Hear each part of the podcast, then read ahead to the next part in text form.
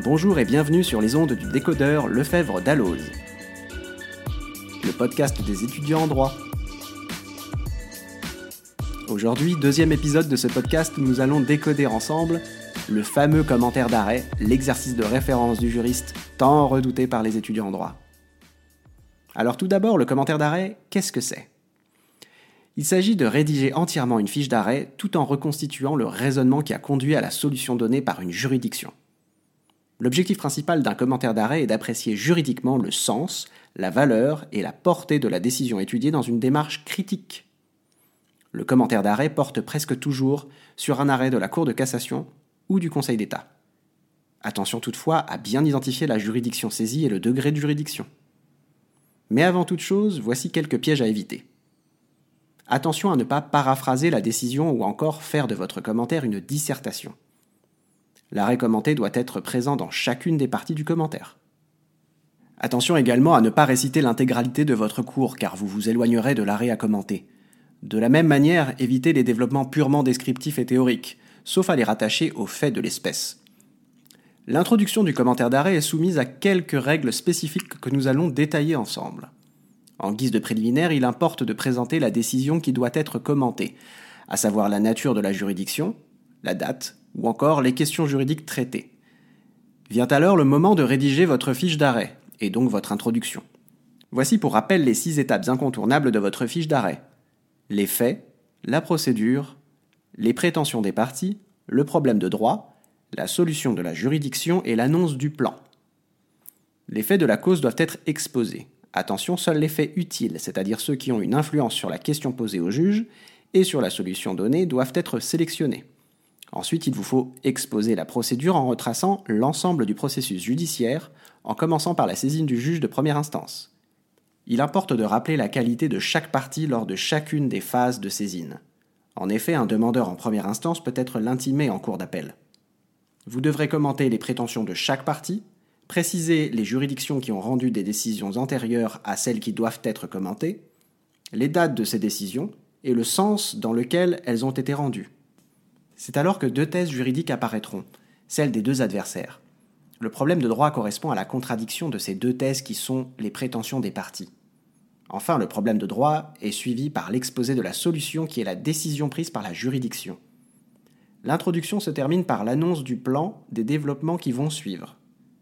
Si on veut résumer, commenter un arrêt consiste à en expliquer le sens, en apprécier la valeur et à en étudier la portée. Le sens est entendu comme la signification de l'arrêt. La question qu'il faut se poser est pourquoi la juridiction a adopté cette solution.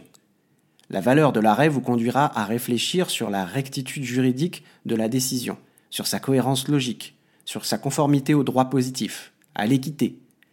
Il s'agit d'un examen critique de la décision. Enfin, il vous faudra apprécier la portée de l'arrêt, c'est-à-dire rechercher son influence sur l'évolution postérieure du droit positif. En fait, cette partie du commentaire diffère sensiblement selon la date à laquelle a été rendue la décision en question.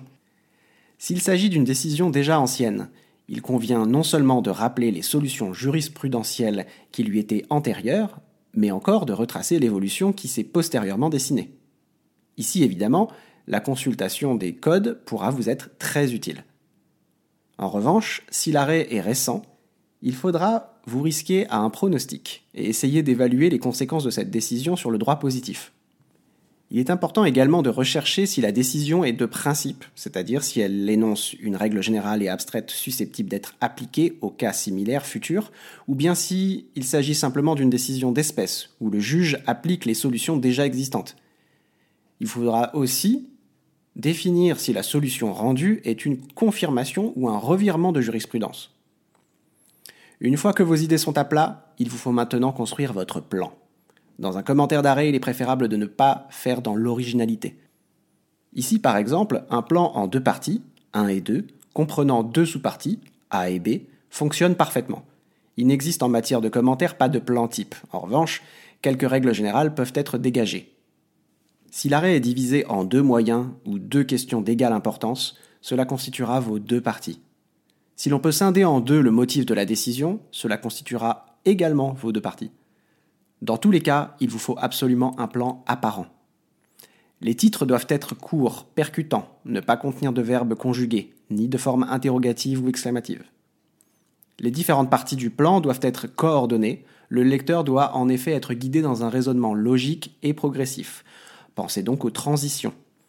Et pour finir, notez que dans le commentaire d'arrêt, votre copie ne comprendra pas de conclusion puisque l'introduction fait office de conclusion, en énonçant la solution de l'arrêt sans toutefois donner des éléments du raisonnement qui permettent de l'atteindre.